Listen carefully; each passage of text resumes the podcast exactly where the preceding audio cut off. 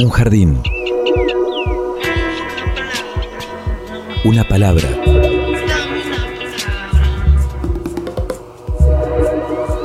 Un sitio donde poder crecer en la tierra. Donde nos alcance el sol. Y donde podamos reír. Una canción que hable de nosotros. De los sueños. De las raíces. Un pasadizo por donde caminar entre las flores. Una tarde. Mi realidad es una realidad donde lo fantástico y lo real se entreguza cotidianamente. Miles de seres vivos con las formas de hoy, caminando y flotando en este sitio tan diverso que le dedicamos la existencia para descubrirlo. Conservar y cuidar con amor este jardín de gente. Jardín de Gente, el programa de la Facultad de Ciencias de la Educación de la Universidad Nacional de Entre Ríos. Jardín de Gente, comunicación para vivir.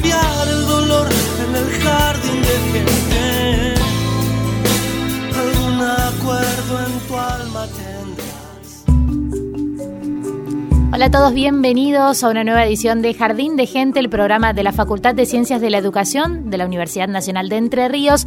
Los saluda Evangelina Ramallo, estamos junto a Pablo Russo. Pablo, ¿cómo estás? ¿Qué tal, Evangelina? ¿Cómo estás? Muy bien. Este fin de mes. La ¿cómo te verdad que, oh, se- ¿cómo se pasó? Se Voló. pasó rápido, Voló estamos- septiembre. Ya estamos en octubre. Voló el año, claro, clara- claramente.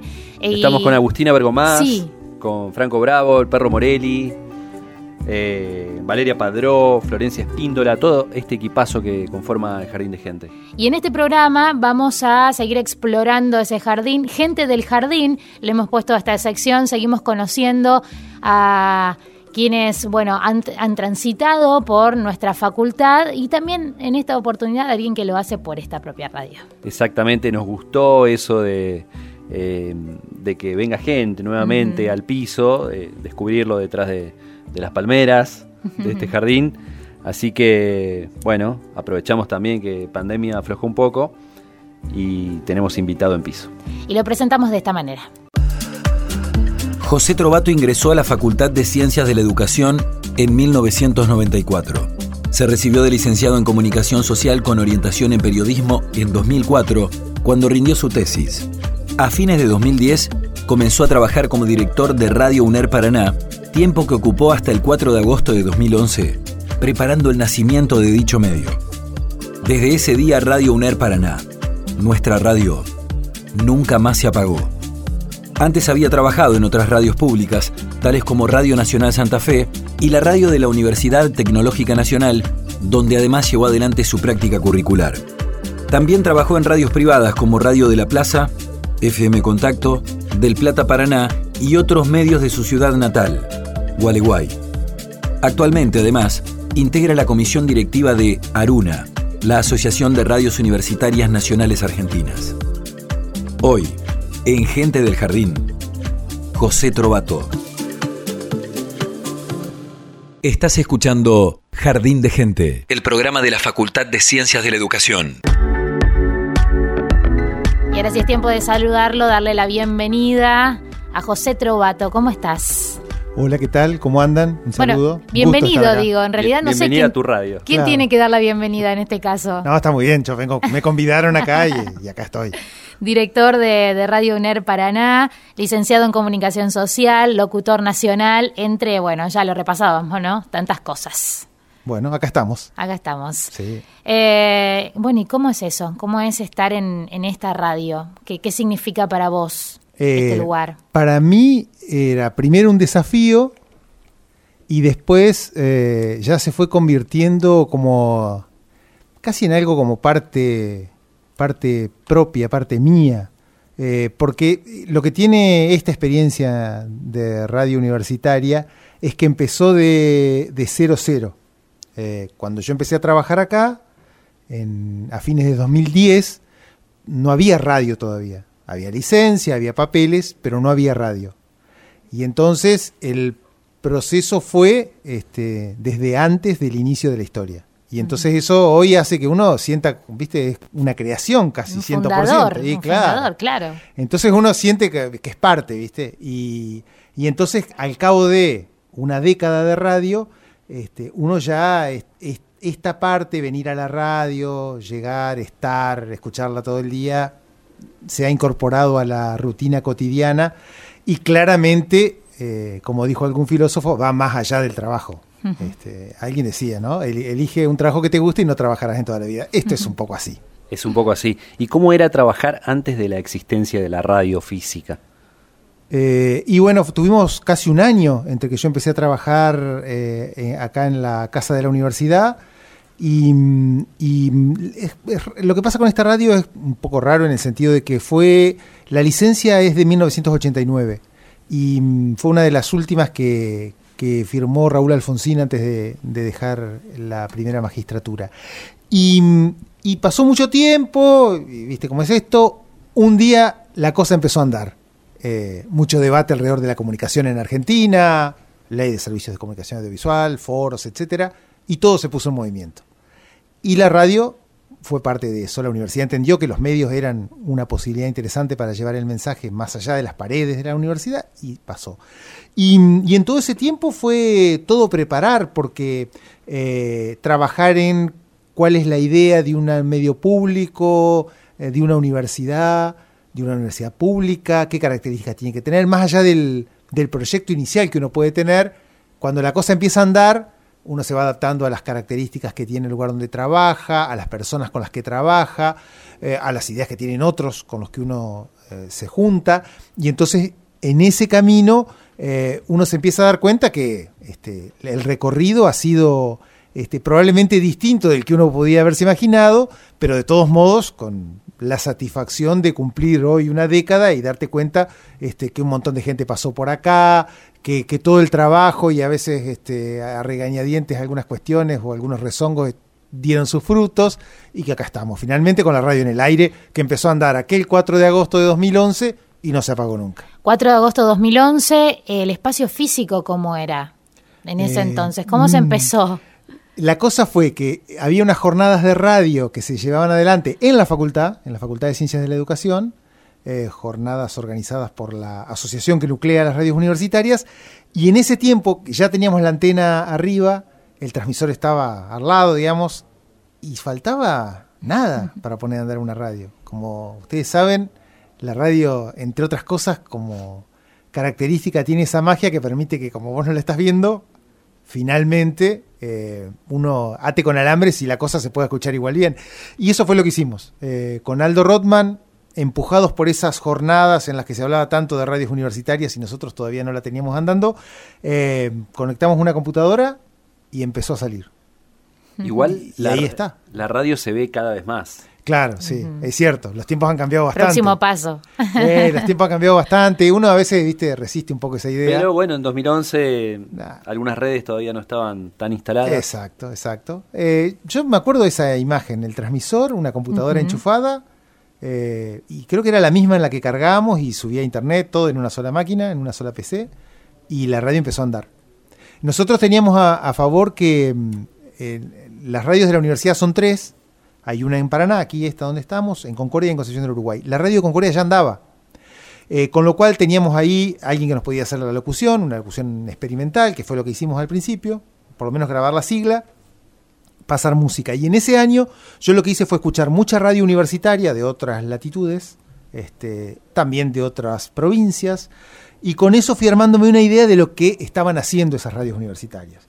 No sé, La Plata, que es la más vieja de las nuestras, desde 1924, eh, hasta, no sé, las radios cordobesas y algunas radios de afuera. Y ver qué hacían y con eso fui armando alguna idea. El, hecho de que la, nuestro paraguas legal fuera la ley de servicios de comunicación audiovisual nos permitió poder trabajar en red, poder tomar algunos de esos programas que pude escuchar antes y poder hacerlos parte de nosotros hasta que empezó a andar el estudio y pudimos empezar a hacer radio en vivo. Eh, y decías, ¿no? Que este, este lugar, si bien no utilizaste la palabra, es como tu casa. Sí. Y observando redes sociales, eh, este, este, esta pandemia llevó a, que, a la inversa, ¿no? Sí. Que muchas veces tu casa sea la radio. Eh, ¿Cómo fue trabajar en este tiempo, haciendo radio desde casa, con la familia, con... Tenés un hijo, ¿no? Sí. Tiene cuatro, Cuatro años. cuatro años. Calculo que como le habrá pasado a mucha gente, un día se levantaron y se dieron cuenta que no se podía circular o había que empezar a cambiar los, la- las prácticas cotidianas. Y a nosotros no fue la excepción, porque eh, entre el 19 y el 20 de marzo empezamos a ver que la cosa este, se iba a cerrar. Eh, y nuestra universidad, como tantas otras, cerraron sus puertas con la cuarentena. Nosotros tuvimos a favor que las autoridades creyeron que la radio era un medio que tenía que seguir andando. Digo esto porque muchas otras radios universitarias colegas debieron cerrar junto con la universidad. Eh, y entonces reconfigurarse mucho, digamos. Nosotros pudimos sostener la programación en vivo. Lo que cambió fue eso. Un día nos levantamos y empezamos a ver que estábamos la mayoría en casa, eh, y salvo el personal que es fundamental, eh, como pueden ser los operadores, digamos, en este caso, eran los que sí seguían viniendo. Y fue, as- y fue todo un aprendizaje. Aprendimos de tecnología, aprendimos que podíamos ir saltando, este, que las videoconferencias podían ser una herramienta para nosotros. Algunos pudimos acomodar los horarios para transmitir en, los espacios en los que en las casas no había ruido. Y yo en eso tuve muchísima suerte. Eh, y pero también es cierto que las familias acompañaron, porque también había momentos en los que, bueno, silencio. Y si no, Y si no había silencio, se, se entendía, ¿no? Se entendía. Esto de aparecía el niño, Eh, hablaba, sí. decía algo, este, estaba Tal todo cual. bien. Y entraba al permitido. aire y no Sí. pasaba nada, y si gritaba y se caía algo no pasaba nada. Y creo que eso también fue un aprendizaje para nosotros para descontracturar un poco Claro. lo que significa a veces cierta eh, insistencia y ciertas ciertas maneras de hacer la radio o con cierta obsesión por, por- por lo perfecto al aire, eh, que en este momento se fueron así. Con la pandemia, con la cuarentena, fueron quedando de lado y fue mucho más importante que el mensaje llegara. Creo que en ese sentido todos entendimos, todos los que hacemos la radio, en este caso que nos toca acá, porque es donde estamos, entendimos que no había que dejar solo a la audiencia, que era un momento de mucha confusión, de mucha incertidumbre, que las ciudades empezaban a silenciarse Sí. y que en ese sentido la radio cumplió, cumplió un gran rol, eh, porque en ese silencio aparecía la voz de la radio, esa voz que acompañaba todos los días y que siguió estando ahí tratando de incluso echar luz en un momento en el que había mucha oscuridad. Está bueno eso de los sonidos detrás de cada casa porque así como los móviles no tienen un ruido de calle, Sí. la pandemia tal vez quede nuestras memorias con ese sonido de fondo, ¿no? De, de chicos, de, de hogar, de platos, de, de perros ladrando. Sí, tal cual. Porque aparte nos pasó a todos, nos pasó a los que hacíamos los programas, les pasó a los entrevistados. Este, entonces de golpe los, los sonidos de nuestras casas empezaron a aparecer en la radio, a, da- a tener esa cotidianidad y al mismo tiempo creo que también sirvió para familiarizarnos de otra manera en, esa, en ese ida y vuelta que hacemos con el oyente, que también entendió que eso que a él le pasaba, que hacía la videoconferencia con los pibes en la, en la escuela, eh, o que daba clase a través de la videoconferencia, eh, a nosotros nos pasaba igual. Y eso era lo que hicimos y eso fue lo que hicimos durante casi todo 2020. Ujú. José, eh, ¿qué recordás de tus épocas de estudiante? Uy, si hay una etapa que yo este, valoro muchísimo y, y- y recuerdo con muchísimo afecto fue la etapa de la facultad. ¿Cuándo entraste? Y yo empecé a estudiar en 1994, no soy de Paraná, soy de Gualeguay, y vine a estudiar a Paraná, y calculo que como tantos otros me quedé por acá.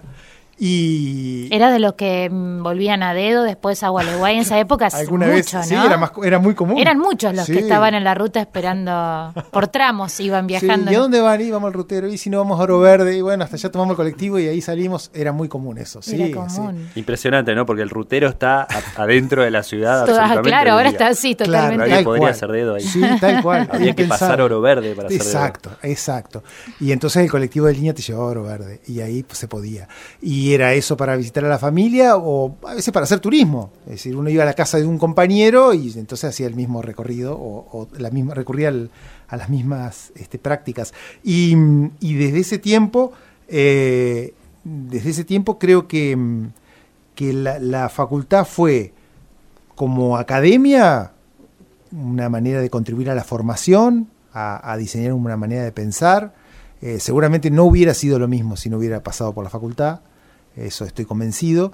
Y al mismo tiempo socializar muchísimo, porque como pasa cuando uno viene de afuera, viste, empezás a conocer gente que está igual que vos, en la misma, que viene de otros lugares. Y en eso la vida universitaria tiene mucho, porque vos encontrás personas de un montón de lugares. eh, y entonces uno termina siendo amigo de un montón de gente de, otras, de otras ciudades, de otras provincias, eh, e incluso, como me ha pasado, eh, que estando estudiando en Paraná, me hice amigo de algún gualeyo al que yo no conocía antes. Este, Difícil eso, eh, difícil. ¿viste? Eh, pero sin embargo pasaba. pasa. Y, y eso también tuvo que... Entonces se fue dando eso de, de ir armando, armando un poco ese, ese grupete de amigotes eh, que al mismo tiempo eran los con los que estudiábamos. Y entonces en todo ese recorrido que significa hacer una carrera universitaria, uno viste va construyendo este, nuevos, nuevos lazos y me parece que la universidad y la facultad puntualmente en eso ayudó muchísimo. Si les parece, ya vamos a retomar la vida universitaria, podemos hablar de, Gualeguay, ¿por qué no?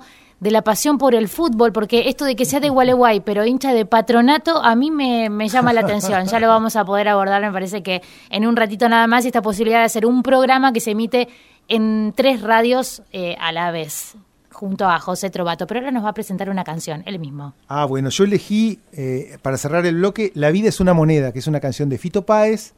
A mí me gusta mucho, me han gustado mucho las versiones que hizo Juan Carlos Baglietto. Un poco él la hizo conocida a la canción, hay que decirlo, aunque después Fito la haya grabado. Eh, y para mí, como seguidor de la trova rosarina de mucho tiempo y después de las carreras solistas, ha sido una canción de, de fogón. Ahora que decíamos de la vida universitaria, Eh, esos fogones hasta amanecerse con la guitarra sonando tenían entre otros en el repertorio canciones eh, o interpretaciones de, de Baglietto que habíamos conocido por Juan Carlos Baglietto. Con el tiempo esa canción fue resignificándose y hasta el día de hoy sigue estando en mi playlist favorita, así que los invito a compartir La vida es una moneda. La escuchamos. La vida es una moneda. Quien la rebusca la tiene. Ojo que hablo de moneda, sino de gruesos billetes. Mi vida es una hoja en blanco, un piano desafinado, diez dedos largos y flacos y un manojo de palabras. Solo se trata de vivir, esa es la historia.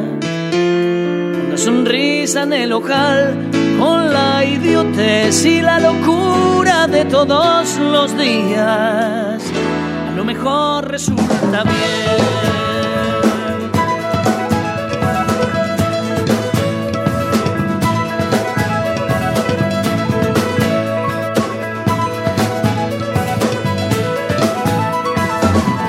La gente sueña que sueña, la calle sigue que sigue, el taxi gira que gira, el cielo y la ancha avenida, los días cantan la historia, el hombre al borde del hombre, los días cantan mañana, los días no tienen miedo, solo se trata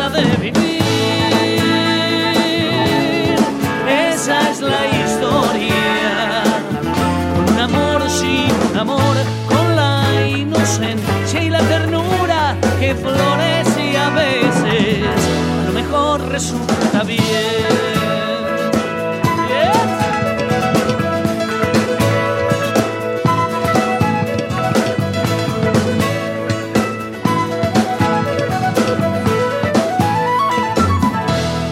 Inunda el asfalto de sensaciones profundas, cosemos bien nuestro ahogo, que es nuestra imagen fecunda. La vida es una moneda, quien la rebusca la tiene. Ojo que hablo de moneda, sino de gruesos billetes. Solo se trata de vivir.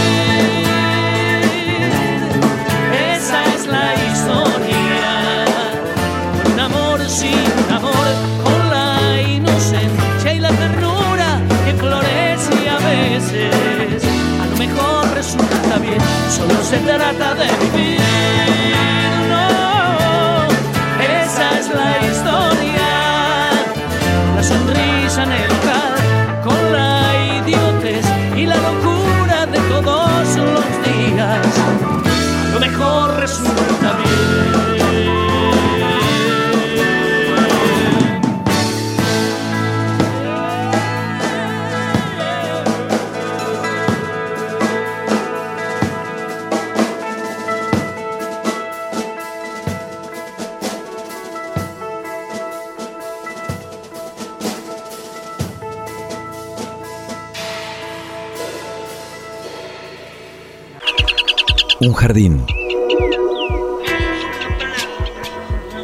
Palabra.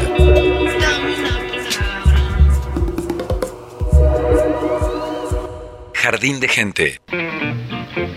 En Jardín de gente, las respuestas a las preguntas realmente importantes. De otra índole. Porque cada uno con lo que quiere cada uno. Hoy, Maxi Sanguinetti, humorista gráfico. ¿Qué hay después de la muerte? ¿Qué hay después de la muerte? Nada. En invierno, ¿te bañás todos los días? No. ¿Emoción o razón? Ambas, pero más la primera. ¿Tenés alguna fobia? Uf, un montón. No sé si es una fobia, pero le tengo bastante rechazo a esos roedores alados llamados murciélagos. Eh, cuando veo uno, cruzo de calle o evito la calle por donde hay muchos de ellos. ¿Punto del bife? Cocido. Esto fue De Otra Índole. Las respuestas a las preguntas realmente importantes. Porque cada uno con lo que quiere cada uno. Jardín de gente.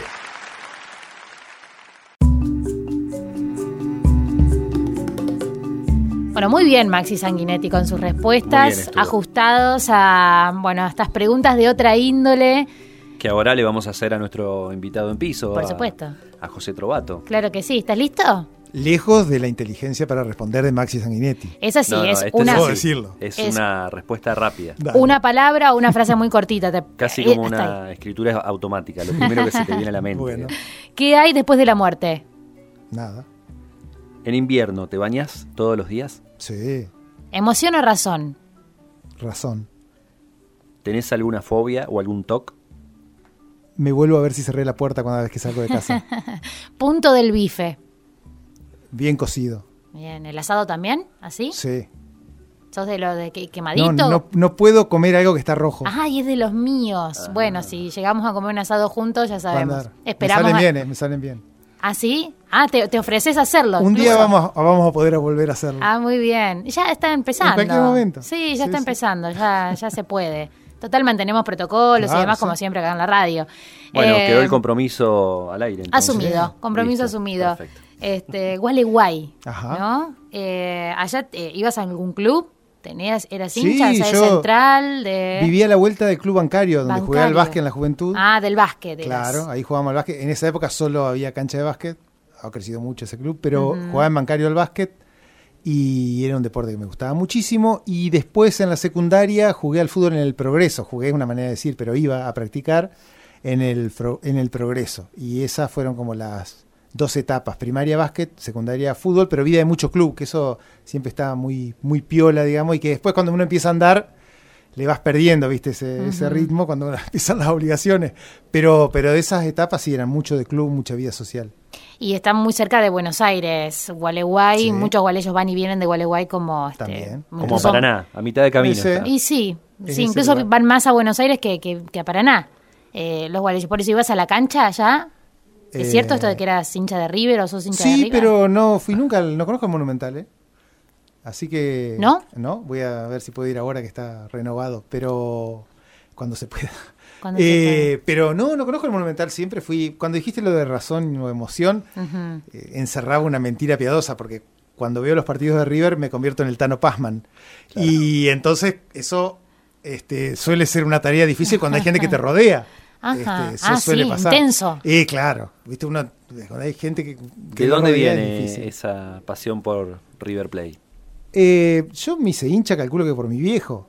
Eh, lo pasional no tengo tan claro de dónde, de dónde apareció en ese exceso y que no he podido controlar con el paso de los años. Yo creí que cuando fuera pasando el tiempo la cosa se iba a aplacar, pero en absoluto. Solo que ahora reprimo un poco esos sentimientos porque, bueno, viste cómo es esto.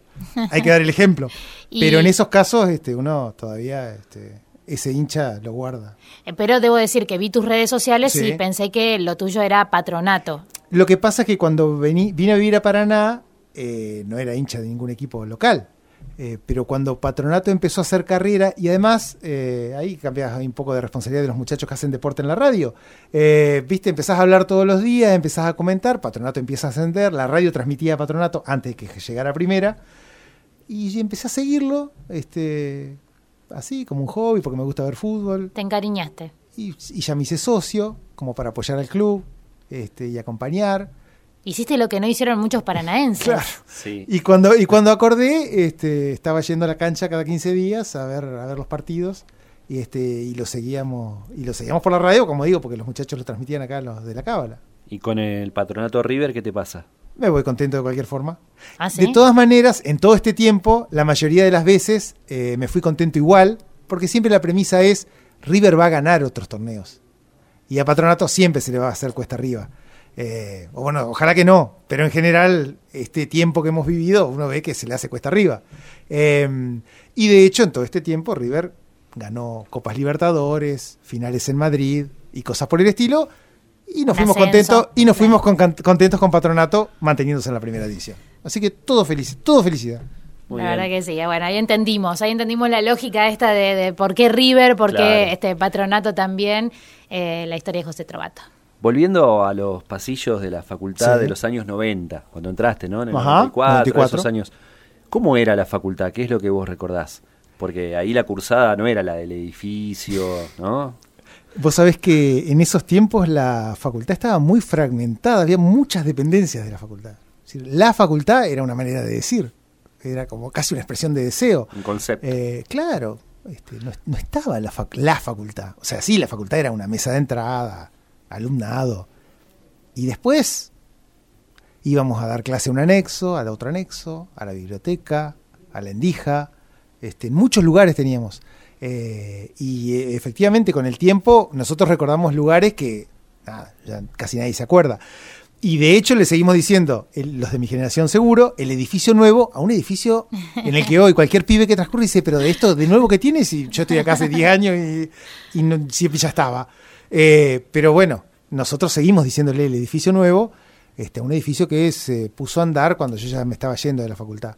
Es casi que diría no lo pude, no, no lo pude disfrutar, eh, por lo menos no en los términos académicos.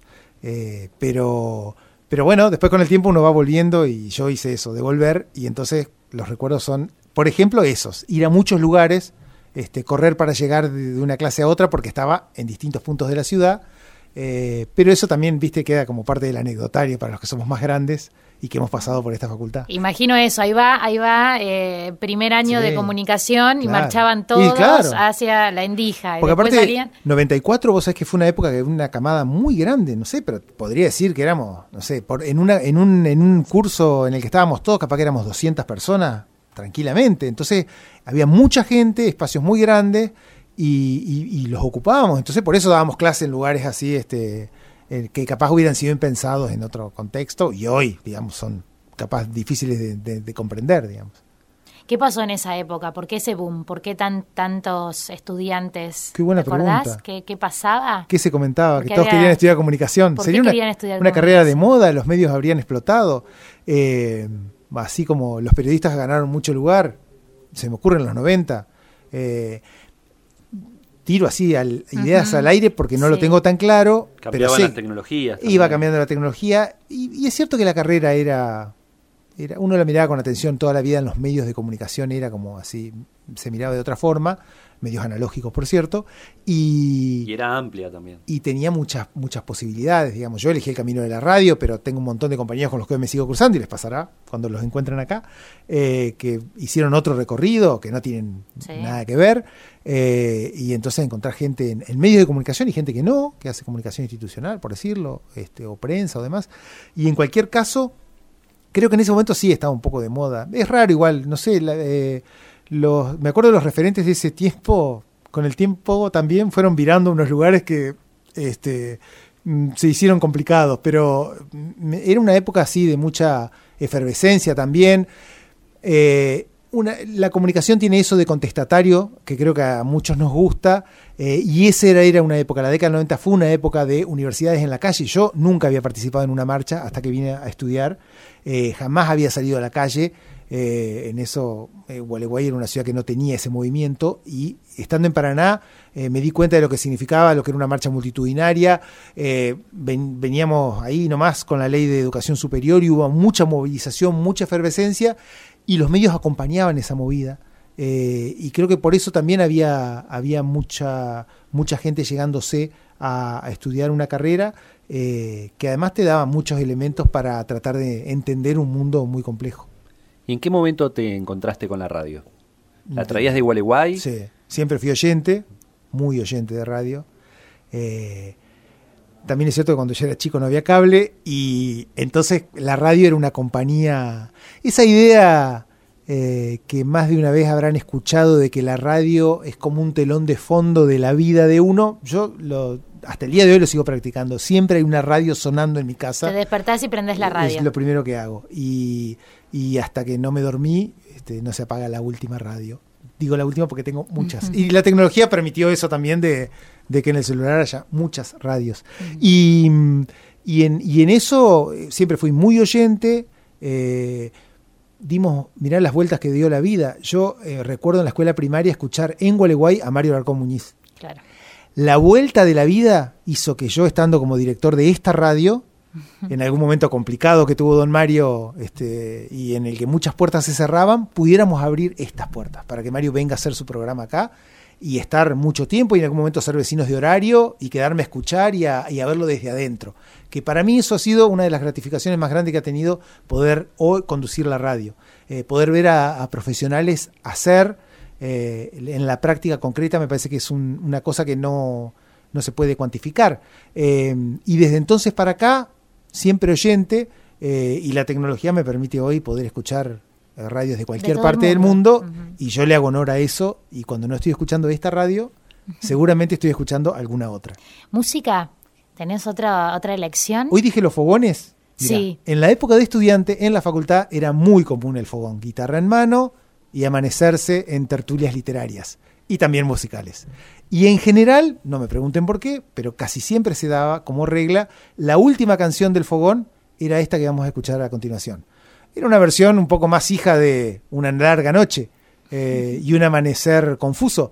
Pero en cualquier caso, Peor para el Sol, en la versión de Joaquín Sabina, era aquella canción con la que en general cerrábamos las tertulias académicas.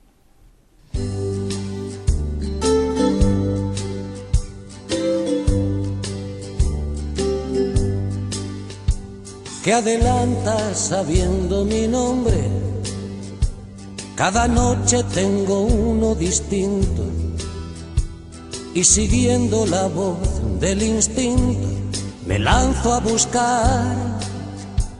Imagino preciosa que un hombre, algo más, un amante discreto, que se atreva a perderme el respeto no quieres probar. Vivo justo detrás de la esquina, no me acuerdo si tengo marido. Si me quitas con arte el vestido, te invito a champán.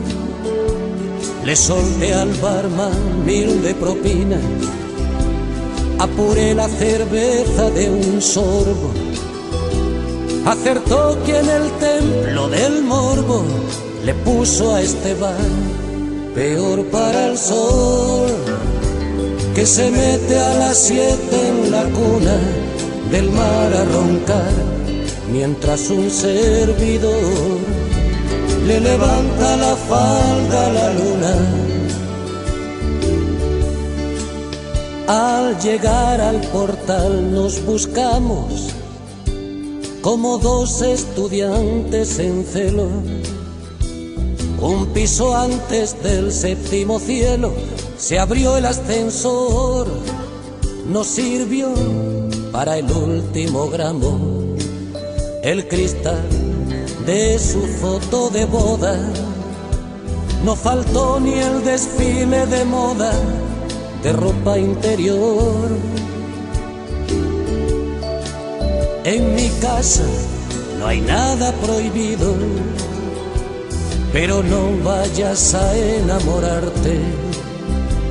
Con el alba tendrás que marcharte para no volver, olvidando que me has conocido, que una vez estuviste en mi cama. Hay caprichos de amor que una dama no debe tener peor para el sol que se mete a las siete en la cuna del mar a roncar, mientras un servidor le levanta la falda a la luna. Es mejor le pedí que te calles, no me gusta invertir en quimeras. Me han traído hasta aquí tus caderas no tu corazón. Y después, ¿para qué más detalles? Ya sabéis, copas, risas, excesos, ¿cómo van a caber tantos besos en una canción? Volví al bar a la noche siguiente a brindar con su silla vacía me pedí una cerveza bien fría y entonces no sé si soñé o era suya la ardiente voz que me iba diciendo al oído. Me moría de ganas, querido, de verte otra vez, peor para el sol que se mete a las siete en la cuna del mar a roncar, mientras un servidor le levanta la falda a la luna, peor para el sol.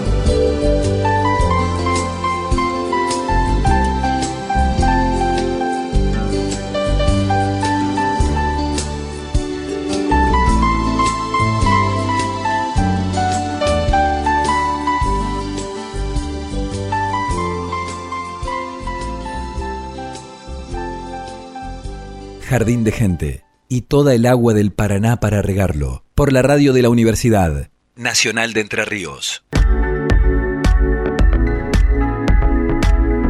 Hay otro programa, las pausas, ¿no? Habría que grabar eh, Sí, las pausas. muchas veces. Porque se suma, se suma Perro El Morel. Gross. Sí, sí, porque tienen anécdotas en común, Sí, parece. claro, claro, ¿No? Muchas. Igual vos lo escuchabas al perro. Yo era oyente del perro Morelli. desde Ya chico. estabas en Paraná. Sí, Desde claro. chico. ¿Y, y esta, esta canción la cantabas, por ejemplo, en los fogones? Claro, Claro, sí, sí. sí. No, yo me animaba solo. Era la época que me acordaba de memoria una canción entera, muy impresionante. Cosa que hoy ya no podría hacerlo. No, no te vamos a, a pedir. ¿O sí? No. por Sí, favor. De cierre. No, de cierre de fogón. Bueno, cuando comamos el asado. Claro, ahí sí, ahí sí. ¿Quién, no sé quién lleva guitarra. ¿Quién, Eh, ¿Qué músico tenemos en el grupo? ¿No? El perro. Sa- ¿Sabés de, música o no? Era algo así este, improvisado. Ah, no, a mí me gusta tocar la guitarra. Sí. Ah, tocás. Pero no en público. Ah, ¿no? No, no. Yo en esa época solo Claro. acompañaba a los músicos. Cuando no eras tan conocido. Claro, ahora uno tiene que guardar forma. Repasaba Perro, Morelli, justamente que, bueno, hace 11 años estás en Radio Uner Paraná y le interesa, al parecer, saber qué pasará en 11 años. ¿Cómo imaginás, no? En, en 11 años hacia adelante esta misma radio. Es difícil. Es difícil por qué pensar. Eh, porque en esta época estamos en el medio de mucho cambio. Sí, Eh, ¿no? nos ha tocado un, un tiempo en el que, por el avance de la tecnología, también si querés por algunas otras historias como pudo ser esta pandemia que nos obligó a reconfigurar muchas cosas, pero el, el cambio que estamos observando en la manera de escuchar la radio, por ejemplo, obliga a que probablemente vayamos pensando y que ni nos podamos imaginar lo que va a pasar, no en 11, en mucho menos. Eh, cuando empezamos a hacer esta radio, o cuando yo era oyente de radio, en la época que estudiaba en la facultad, eh, no había manera de esquivarle a la situación de que si algo se te pasaba, no podías volver a escucharlo. Y hoy vos te quedás tranquilo, porque si sabés que hay una entrevista que te perdiste, vas a una plataforma y podés volver a escucharla. Y la vas a encontrar, siempre la vas a encontrar. Porque hay múltiples posibilidades. Ahora, eso que, ha que cambió en poco tiempo y que a nosotros también nos obligó a pensar de otra manera los contenidos, a hacer circular los materiales que, salen al aire, a, a pensar algunos materiales solo para determinadas plataformas, Eh, porque nos dimos cuenta que hay parte de una audiencia que en realidad escucha, no sé, cuando sale a caminar y, entonces lo que subimos a Spotify lo, lo escuchan y si no, este, capaz que la radio en vivo no la escucha tanto. Todo eso que pasó en nada de tiempo hace suponer que lo que venga seguramente será muy distinto. Lo que sí uno puede esperar en, dentro de los próximos 11 es que sigamos manteniendo ese espíritu alrededor de la idea de que hay una persona que tiene algo interesante para decir y seguro del otro lado hay alguien que está dispuesto a escucharla. Que es de alguna manera el norte que nos guía hoy, porque todos estos cambios hacen, algo decían ustedes de la imagen también, hace que la radio también se vaya moviendo, que ya no sea aquella. Pero guardar esa idea de eh, poder tener alguna cosa que decir y que siempre haya gente dispuesta a escucharlo, es probablemente eso que, que mantiene ese amor por, por, por la profesión y, y, por la práctica de todos los días. ¿Te asusta o te entusiasma? Para esto? mí es un gran desafío, aunque a veces uno reniegue y diga, a mí me gustaba la radio así, ponele. Y no importa, porque de todas maneras uno sigue disfrutándolo a eso. Eh, y seguimos sentándonos a una mesa y contando las cosas que nos pasan eh, y, y, en este tiempo que hemos vivido, eh, hemos aprendido muchas cosas para nuestras, nuestros, nuestras actividades cotidianas del laburo y demás, pero además nos dimos cuenta que hay palabras que vale la pena eh, traer al aire, eh, recuperar, eh, no sé, que los científicos tienen un lugar preponderante, que si ya lo tenían antes, ahora lo tienen más, y entonces fuimos buscando otros caminos que capaz antes no lo teníamos tan claro, y en ese sentido todo el tiempo este medio se reconfigura y más allá de, digamos, de esos vaticinios a veces muy agoreros eh, que han tenido a lo largo del centenario que ha cumplido ya la radiofonía, eh, uno encuentra que lo que ha sabido es valerse de esas otras herramientas para en todo caso encontrar otros caminos, eh, pero siempre manteniendo esta idea de un señor sentado, una señora sentada al micrófono teniendo algo que contar. A propósito de eso, además de, de, licenciado, decíamos al principio del programa que sos locutor nacional. Sí, ¿Cómo fue? Con carnet. Con carnet. ¿Cómo fue esa experiencia ahí de sacar el carnet? Saco la foto con el carnet. Cuando llega la fecha, decís, sí, con carnet. De tener que, que retomar ahí sí. los estudios. Uy, vos sabés que para mí fue, porque aparte fue volver a la facultad, porque es donde se produjo esa, al esa edificio etapa. Nuevo. Al edificio al nuevo. edificio nuevo, claro. claro. Lo aprovechaste ahí, ahí al sí, edificio nuevo. Volver a la facultad, volver a sentarse en una aula, había pasado bastante tiempo. Este, ¿sí? como una década. Y, y yo creí que capaz que ya no había espacio para eso y se dio esa oportunidad. Y volver, volver a estudiar, eh, volver a sentarse. A veces los que ha hacemos, en este caso radio, que es lo que a mí me toca hacer, eh, es una, un, un, obstáculo, cálculo que propio, el sentarse con alguien que le diga qué es lo que hace mal, que le señale errores. Eh, de técnica para hablar o, errores conceptuales a la hora de plantarse un, un micrófono, por ejemplo.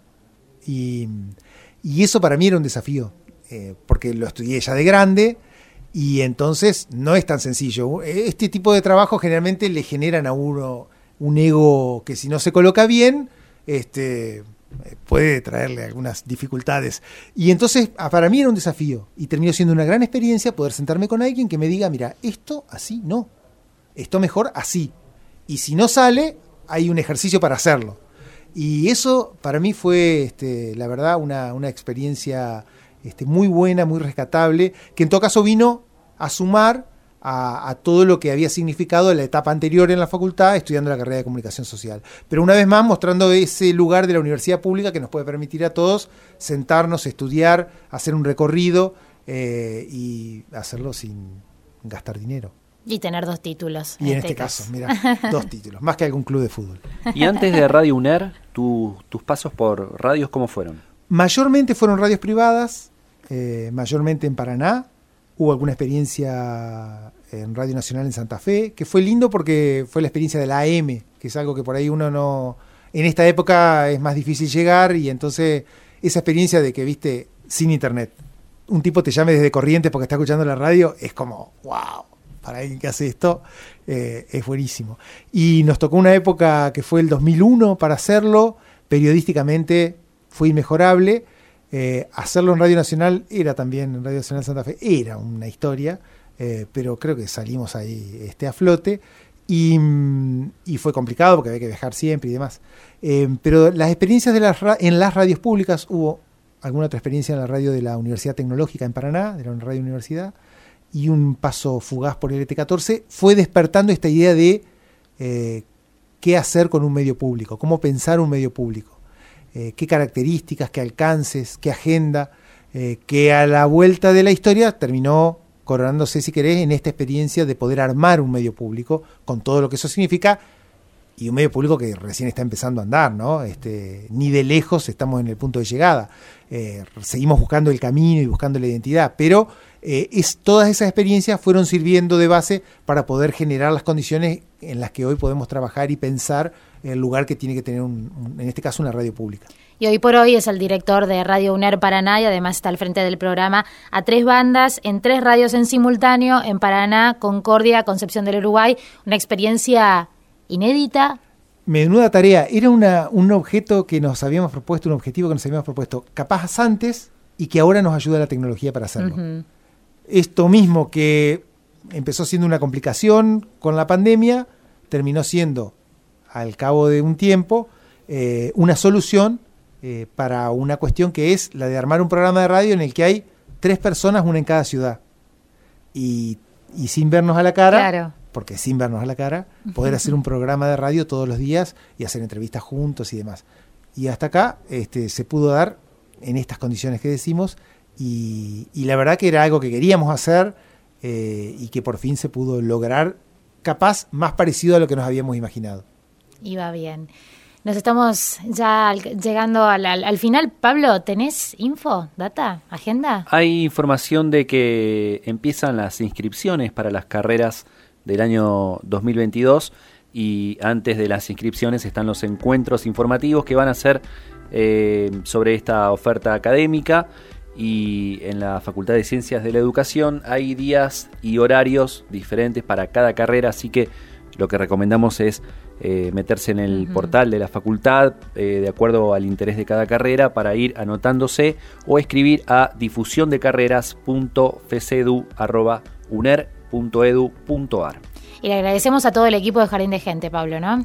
Así es, eh, Franco Bravo en los controles, en la puesta al aire, como siempre, el perro Morelli en la coordinación general, Agustina Bergomás en la producción, acompañada de Valeria Padró y Florencia Espíndola.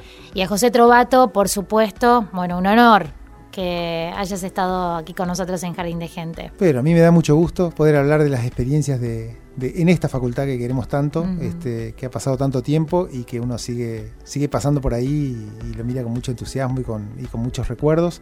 Y a la vez sentarme acá con ustedes, porque yo soy oyente, obviamente. Eh, más allá de la obligación que puedo tener como director, soy oyente gustoso de este programa y entonces estar sentado acá este, hoy me da mucho gusto.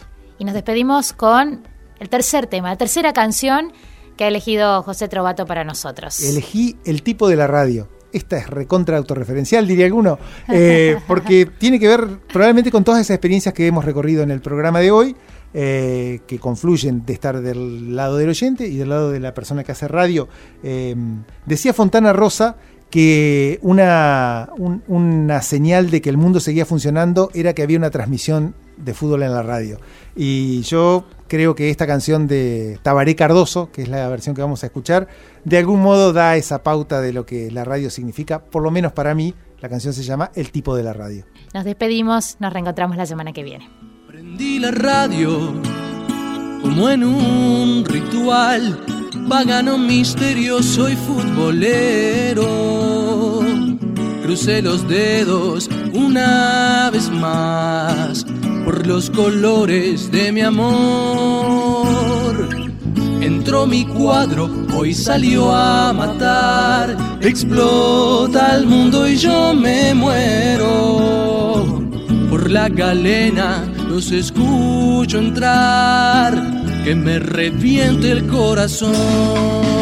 Estoy ahí. Ya sé que no, pero yo estoy ahí. Si el tipo de la radio me lo cuenta, remonto en cada gol una cometa. Ya sé que no, pero yo estoy ahí. Tras los pretiles de la soledad o los barrotes fríos de una celda sobre el silencio del hospital y el grito gris del cante gris cruza los muros de la razón detiene el tiempo y la amargura. Como una luz lejana es esa voz que hace soñar a mi país. Estoy ahí, ya sé que no, pero yo estoy ahí. Si el tipo de la radio me lo cuenta, remonto en cada gol una cometa. Ya sé que no, pero yo estoy ahí. El mensajero que rompió su voz, llorando en mil hazañas imposibles. Pintó gambetas en mi corazón con su presagio magistral. De sus palabras aprendí a esperar algún milagro inesperado. La vieja radio volverá a gritar el gol furioso del final. Estoy ahí, ya sé que no, pero yo estoy ahí. El tipo de la radio me lo cuenta, remonto en cada gol una cometa. Ya sé que no, pero yo estoy ahí, estoy ahí. Ya sé que no, pero yo estoy ahí. Si el tipo de la radio me lo cuenta, remonto en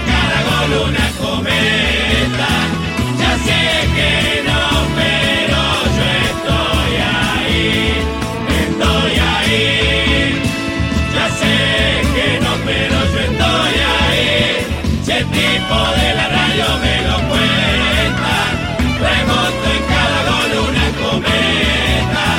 Ya sé que no, pero yo estoy ahí, estoy ahí. Ya sé que no, pero yo estoy ahí. El tipo de la radio me lo